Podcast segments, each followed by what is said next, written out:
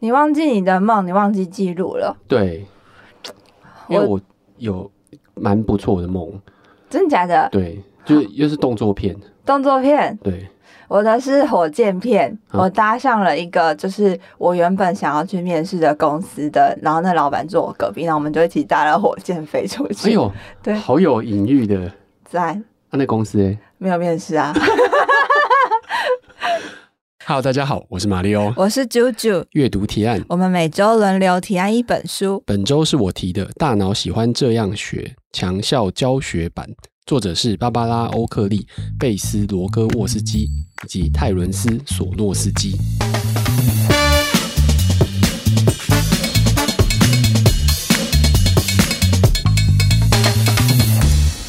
我我知道为什么刚刚我讲错了，因为我看到强效的时候，我就想到那个。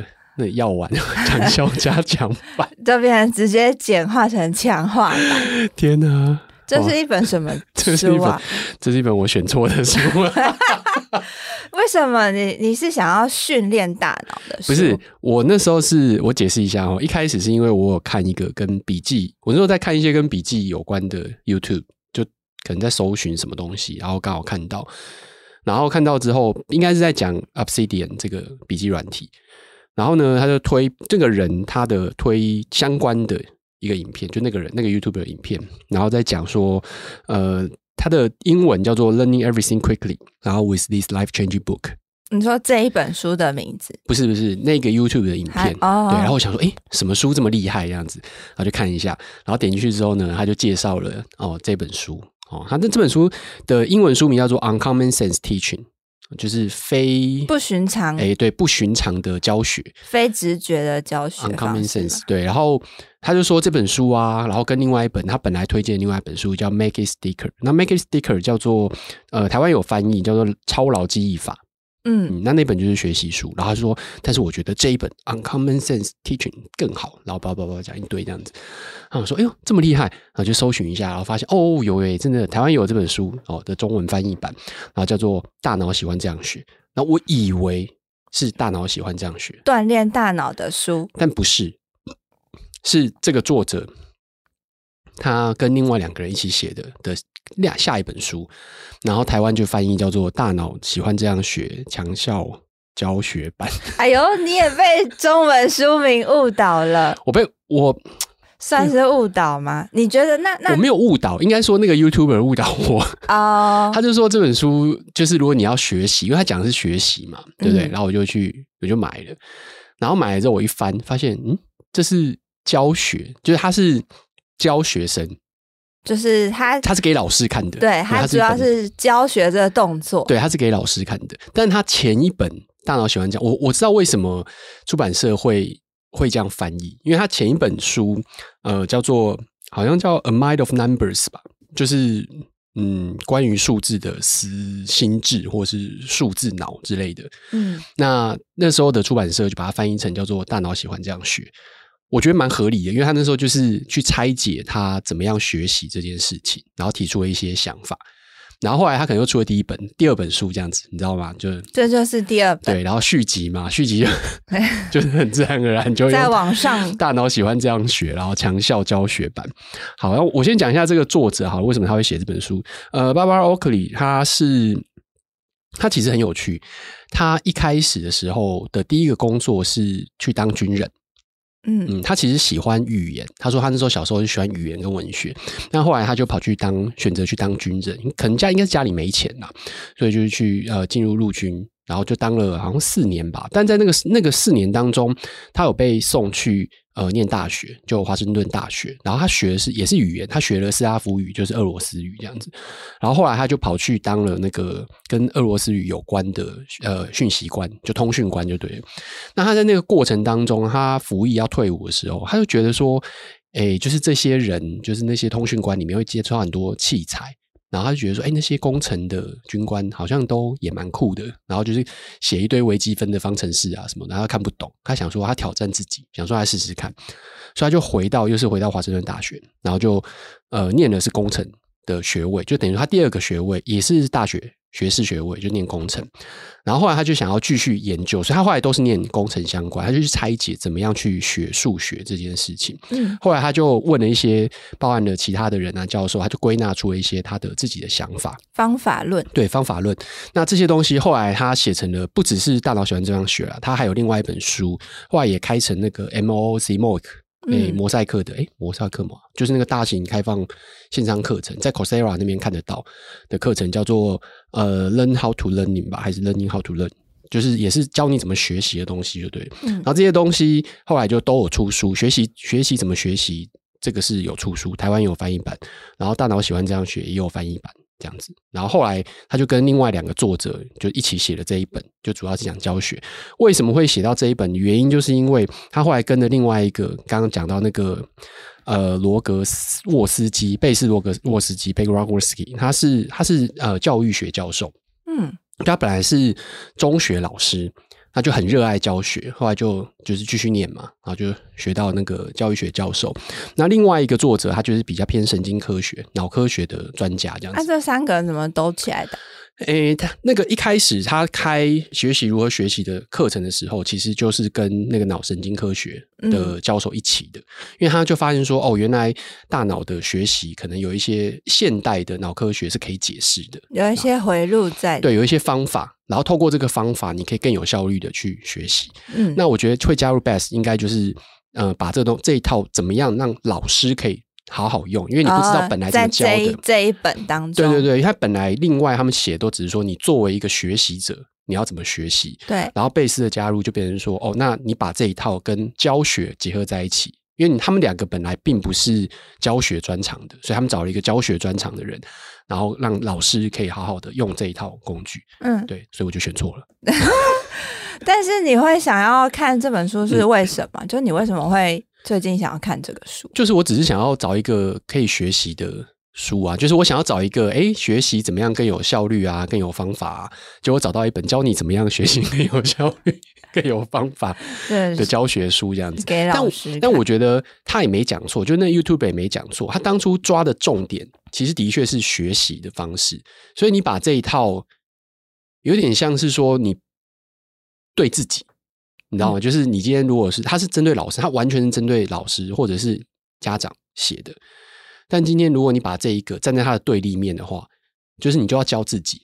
对对，就是你把你看着这本书，他其实就是哦，在讲老师他们要怎么去做的时候，你就知道他们其实为什么要这样做。对，然后你就知道说，那你就教自己嘛。就之后你可以用这种方法教自己，概念上类似是这样子啊。嗯、对，所以你看那个章节，其实你就知道，或者是看。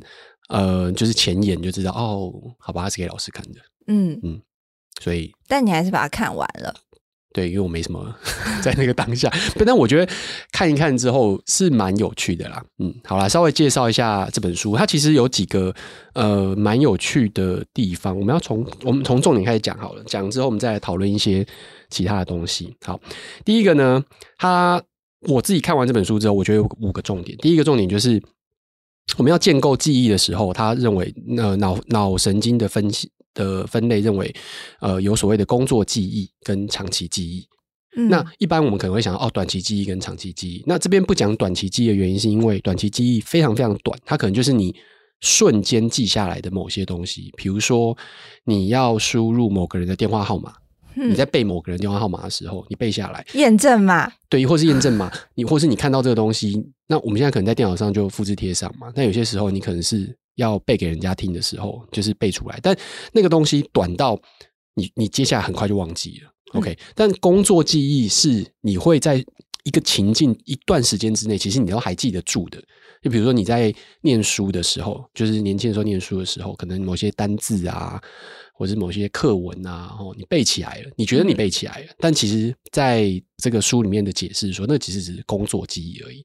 然后你要经过呃一些方法，然后让它变成长期记忆。好、嗯，所以第一个就是记忆里面有分短期记忆、跟工作记忆、跟长期记忆。对，那所以工作记忆你可以把它想成有点像是电脑里面的记忆体，就是 RAM。那我不知道这个会让你比较容易理解吗？好像不会。我，我的理解的话，嗯、如果是我刚刚想的是好，就是工作记忆，就是我们这次开会的会议结论。嗯，那长期记忆是什么？就是这个结论，我有在把它落实到我们接下来要做的专案当中。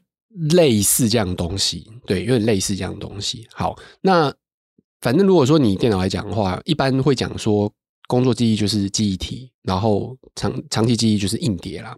因为你就硬碟关机不会消失，记忆体里面存的东西关机之后会消失。哦，是这样。对，类类似这样的东西。好，那学习系统呢，分成两种，一种叫做陈述性学习，一种叫做程序性学习。陈述是哪个陈哪个述？陈述就是描述那个陈述，耳东陈，然后叙述的述，陈述。就我说给你听，这样陈述性、哦、对，然后程序性学习就是程序一道一道手续程序。那这两个的差别是在于说，陈述性学习比较是在呃类似学数学语言这种，你透过一种描述性的，然后去练习学会。程序性学习有点像是大部分的运动是程序性学习。就你还是要练习，但做到最后，其实脑中好像一种后门，你变成一种呃身体的记忆。就比如说，你会开车之后，你基本上不太会忘记，而且你开到一个程度之后，你可能甚至你太常开这条路了。比如你回家，你很就是，比如公司公司到家，交到公司这条路，你很熟，熟到其实，在那过程当中，你可能一直在想其他事情，但是其实你不会开错，嗯，甚至强化到说，今天你要。回家路上，你想说哦，我要去绕路去某个地方买东西，结果你忘记了，因为你太熟了，哦，所以你太习惯太习惯这件事情了。嗯、然后或者是说，像我们打篮球好了，有很多很多的动作，练到后来是一种你觉得叫反射的行为，就是你在动的时候，其实你你没有在想这件事情。对对，那这个是他们讲叫做程序性学习这样子。但这两者其实你你讲到后来，其实这两者一定是相辅相成的，因为你在练习。比如说你在讲讲某一个语言好了，你一开始学的时候是陈述性学习，对，要背单词什么的。但是可是你真的跟他对话的时候，他已经跳到程序性学习了，对，因为你没有真的在思考这么多东西，他就直接就跑出来了。嗯，那也就是说呢，在小的时候，程序性学习对于小朋友会比较多，他比较自然，因为他就是透过好像不断，比如说你在学母语的时候就是这样子。他就是透过一种对话，然后听听听听听听，哎，就会了。嗯，然后会了之后，你基本上也不太会忘。对，OK。但是这个程序性学习越来越大之后，它的比例会下降，然后陈述性学习会增加。哦，就我们会越来越依靠要靠理解去学习事情。对，对，对，对，嗯，好，所以这是这是另外一个。那在他强调的第三件事情就是，呃，主动学习最重要。那主动学习的定义，呃，是透过班上的活动。或讨论，让学生投入学习过程，而不是被动的聆听专家上课。主动学习强调较高层次的思考，包含经常团队合作这样子。所以这是主动学习的部分。嗯、那其实，那放到他的书里面的这个教学行为的话，就是有一个三个阶段。第一个阶段叫做我来做，然后第二个阶段叫做我们一起做，然后第三个阶段叫做换你做。OK，、嗯、那其实这个在学习当中是。应该算是很好的一种做法，就是我先告诉你说，好，比如说这个单字是什么，或者说这个题目的逻辑是什么，这个数学题是什么什么什么东西，好，然后接下来下一个题目就是哦，来，那我们带着你，哦，那这个是什么？那你觉得说，哦，这个是什么什么，然后就会提示你去做对，然后接下来下一个动作就是换你，你来做这件事情啊，就我出题目让你来做这件事情，嗯，那当然这中间会包含了讨论。对，你也可以把题目丢下去分组，然后让大家可以一起讨论。那当然，你换过来让对自己来讲，其实也可以。就是你先看，比如说你在学某一个语言或者是学科的时候，你一定先读嘛，读这些资料或看这些资料。然后看完之后，你可能就会有一些题目，实作，对，实作题目。但你就是会，呃，他可能很快就可以提示你说，哎，这个地方可能要放什么。嗯，然后接下来可能就是另外一个。完全就是换你来做的一个东西，这样子。好，那这整个里面其实就有一个很关键的东西，就是怎么样把呃，他很早里面很早里面书里面有讲，就怎么样把工作记忆转换成长期记忆。其实最重要的一个核心关键就叫做提取练习。哦，嗯、就是要自己要学到一个方法之后，自己不停的用各种啊、呃、案例或情境去套那个方法。类似这样子，但是有更简单的解释方法。我们等一下回来。好。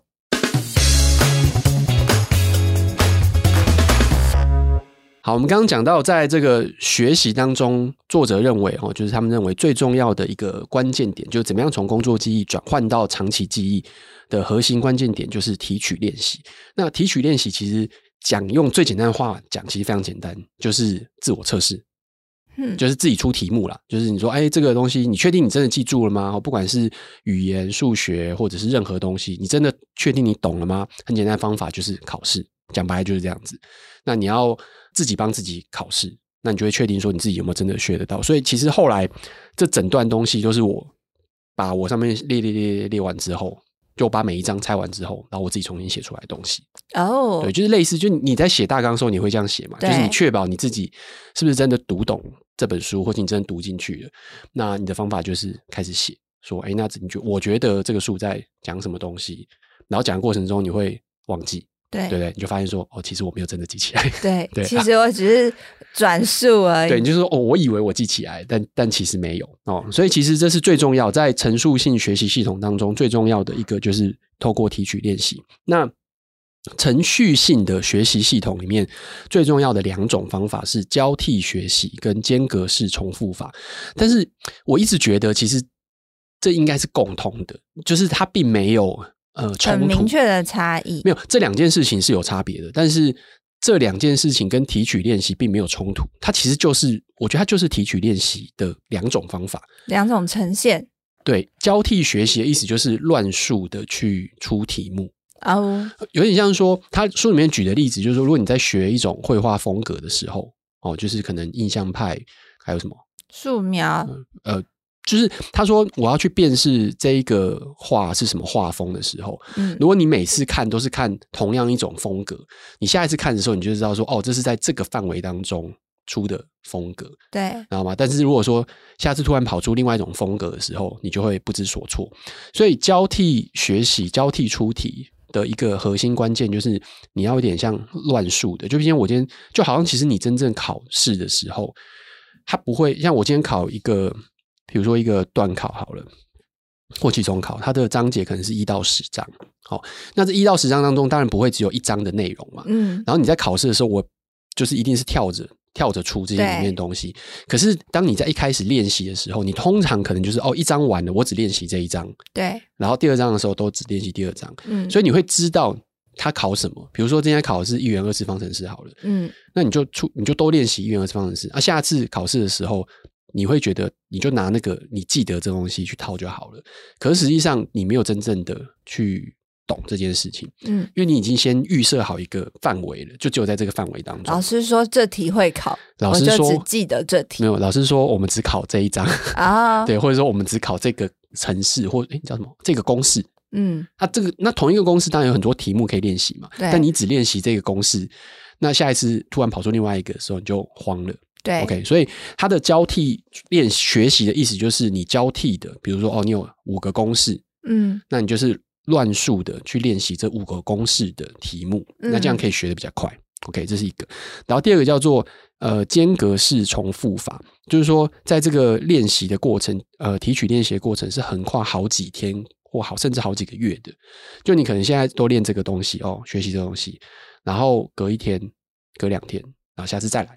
做这件事情，就你不要一直，比如说一整天这样做做做，要做十几个小时。然后隔天说哇啪啪啪啪再做十几个小时，这样子可以理解成滚动式学习。滚动式学习，对。好，那这就是我觉得基本上在学习者的范围当中，你知道这五件事情，呃，其实就差不多了。后面那四章可以不用看了。哎，好，好了，我解释一下。那后面这四章的这个内容哦，主要是针对老师的教学技巧。第七章是在讲如何帮班级建立习惯，因为你一个新一个班的时候，你就想说，如果你是一个。刚进到换班，或者是升到一个新的年级的时候，那一定不知道该该干嘛嘛，就很多会有很慌乱这样子啊。不止其实学生不是学生慌乱而已，老师其实也很慌乱。对，突然三十几个学生，对，因为因为你还没有建立习惯，所以嗯、呃，他第七章就是在教老师怎么样去在帮班级建立习惯，然后第八章是在讲如何帮学生连接起来。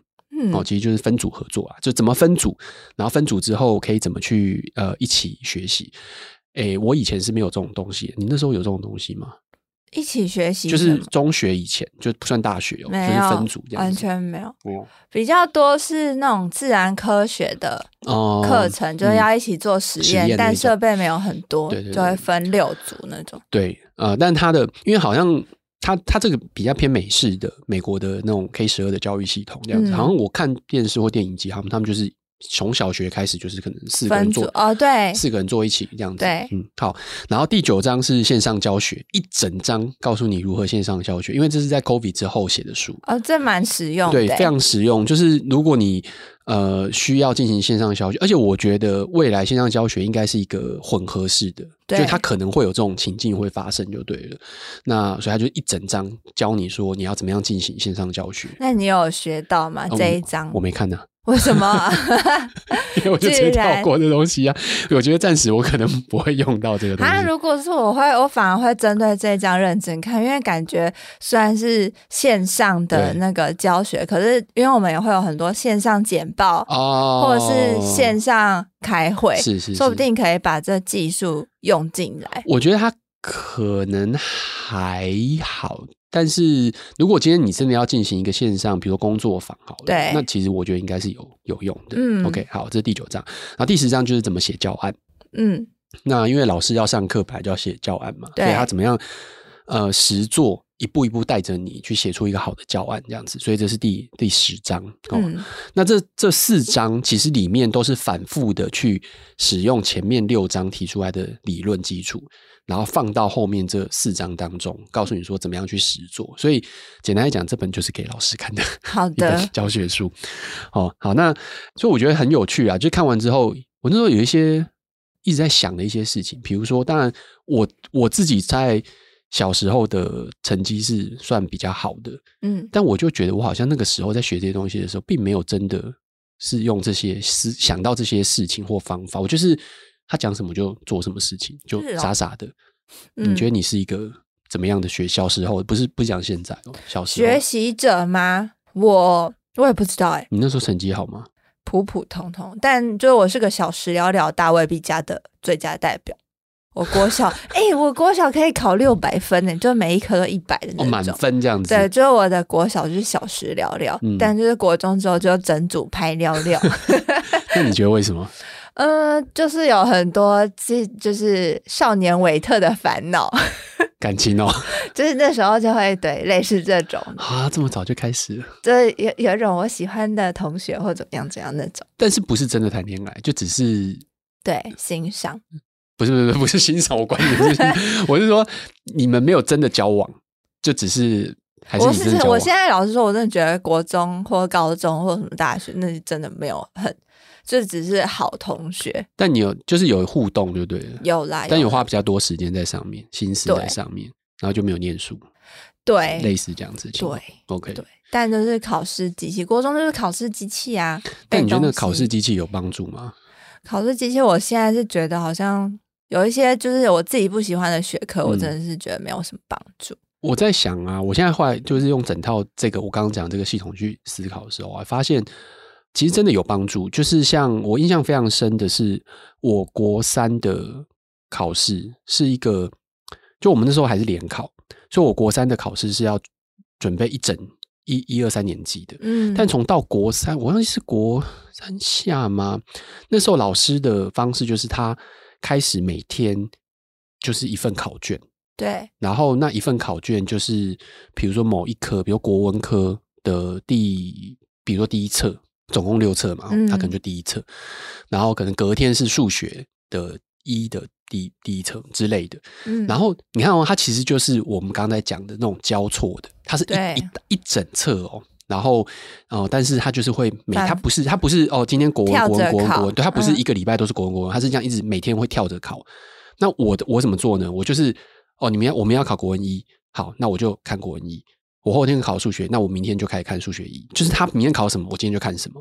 哦，oh. 对，就是用这种方式来做提取练习。嗯，然后结果就是非常好。嗯、对，就最后的结果就是我联考的时候考试，那时候呃，我高中联考的时候考试很好，那几乎就是一模一样，在照着这个方式走。我真的是忘记了哎。可是那个是指考试哦，所以意思就是说，如果今天你在一二年级生都没有在念这些东西的时候，我到国三直接给你这个一点意义都没有。对，因为你根本不会，你也不知道从哪里开始念起这些东西。嗯，所以其实是在国一、国二，或者说不能讲，好多这是我的例子啊，就在那个时候是要在那个之前就已经你已经有一些基础的知识，跟我已经连了一点点，我已经把它连得差不多了。然后我透过那个考试，在前一天再去做更多的连接，在瞬间把它连在一起。Oh. 然后连完之后，再下一次，它不是只有考，比如说国国文一，它不是只考一次嘛？对，它下一次还会再考一次国文一，它绕回来再来一次这样子。嗯、所以就是透过这种一整个学期的累加，哎，最后就得到一个很不错的。那那我跟你说，嗯、其实我最近啊，嗯、应该说去年我就买了一本那国国三学册，嗯、然后是生物的。就生物这一科的，就是类似像考题，对对，就是那种考前的复习的一本参考书，我自己买。嗯、我想说，我要帮我自己复习生物，OK，对。然后就发现，就像你说，真的是你一定要上过课，你才会知道那个考卷在出什么。对啊，因为他有一些就直接挖空，我想说挖空是什么东西？啊、你当然要练习，因为因为你要先学啊。对，它的概念是练习归练习，学习归学习。对，练习是来辅助你真的学到这件事情。但如果我只是就是从考卷去复习的话，其实对我来说好像没有什么效果了。对对对，对。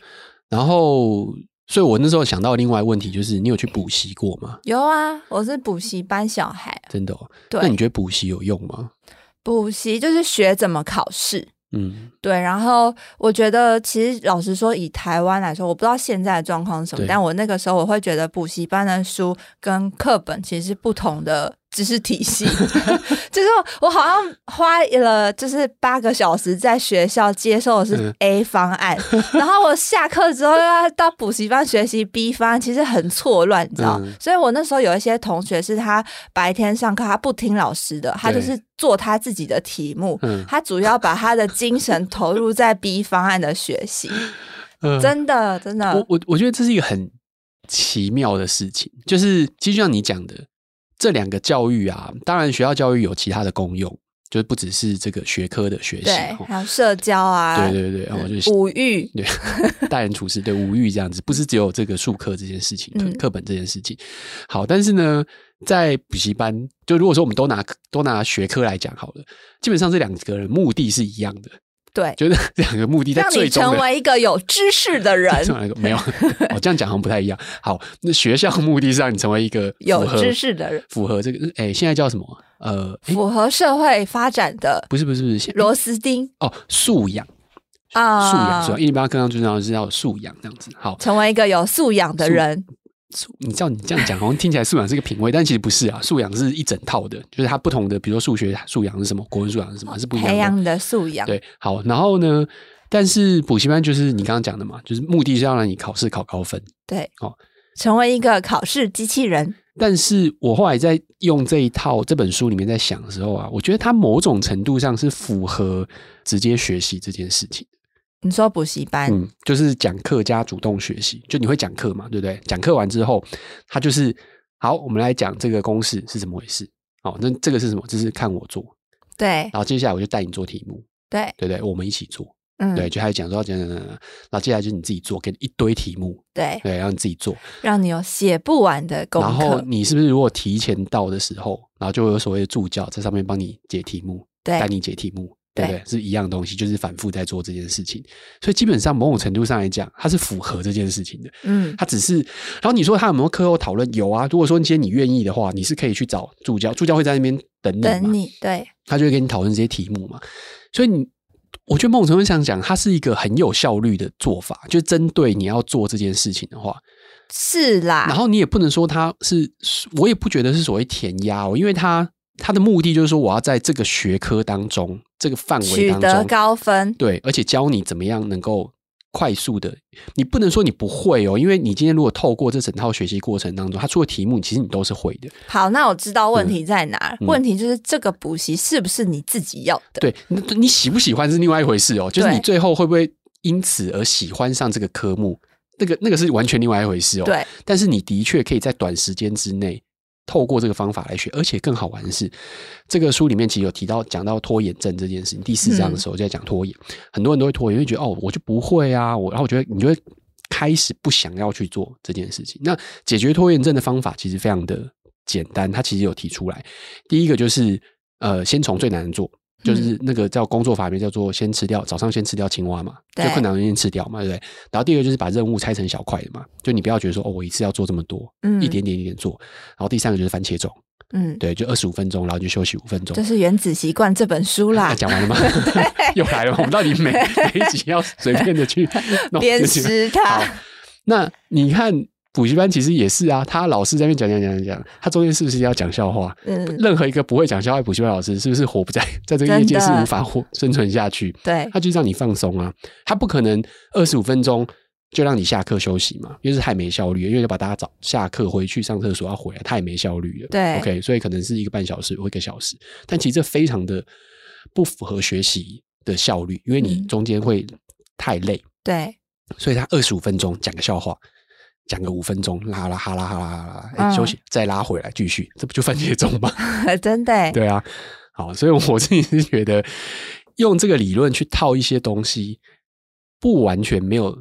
就是我觉得那些方法，就是可能他们在做这些事情，不像补习班来讲，他们在做这件事情的时候，可能没有想过，它就是一个有用，然后他就是从实作当中发现啊，我学生都考很好嘛，嗯，然后我就可以贴榜单嘛，对不对？我就可以招收到更多的学生嘛，对，这是完全在市场当中验证出来的一套方法，对。但是如果你用后来的这些科学去验证的话，其实那一套方法反而是对的，嗯。所以那你就变成说，如果你今天作为一个教师。哦，然后你要怎么样去把这些东西教给学生？而且更麻烦的是，补习班是你花钱，你有你有意愿去做这件事情，但是你在一般的学校当中，不管是公私立啦，那个学生不是分配你去挑的，是分配给你的。嗯，然后你要想办法去好好带。所以我觉得，当然某种程度上来讲，这些老师的难度会更大。嗯，而且他还像我们刚刚讲，他还要再照顾其他的地方，不是就学科能力了。对，这样子。好，那这就是今天我们分跟大家分享的一本书，呃，大脑喜欢这样学强效教学版。因为不小心选错了，但我觉得还是读起来蛮有意思的一个书。你觉得有意思的点是什么？就我刚刚讲的，啊，就是呃，它可以带给我一些不同的想法嘛。就是哦，原来是这个样子。哦，原来这个你要练习，像比如说，我一直很想要学日文。嗯，哦，那我在背五十音的时候就背不起来嘛，就很烂啊。真的假的？虽然就是练习的方法不对啊。就是、我下次丢一个可以，就是用五十音唱歌，就是用一首歌就把五十音背起来。对，没有五十音背，就是你要知道这个字，这个字母长。就像你让我学英，我们一开始学英文的时候也是背二十六个英文字母，对，所以也是一样啊。所以某种程度上，我觉得。外国人学中文也是蛮蛮辛苦的，真的。看那些一堆字、一堆画画在那边这样子，对。那、啊嗯、我我自己是觉得很有趣啊。当然，如果你不是老师的话，你要不要看这本书？我不太确定。我觉得因为他自己有其他的另外两本，对、嗯，大脑喜欢这样学，跟呃学习如何学习这件事情。那这这两个其实都有多多少少提到这里面提到东西，但是我觉得放的重点其实不太一样，因为这里面至少后面有四。呃，四章快快要一四成的都在讲教学的教学那一块这样子，嗯，对，所以那这是今天的内容，希望你听得开心。如果你有任何想法的话呢，欢迎到社群媒体上面跟我们分享，对，我们都会看。拜拜，拜拜。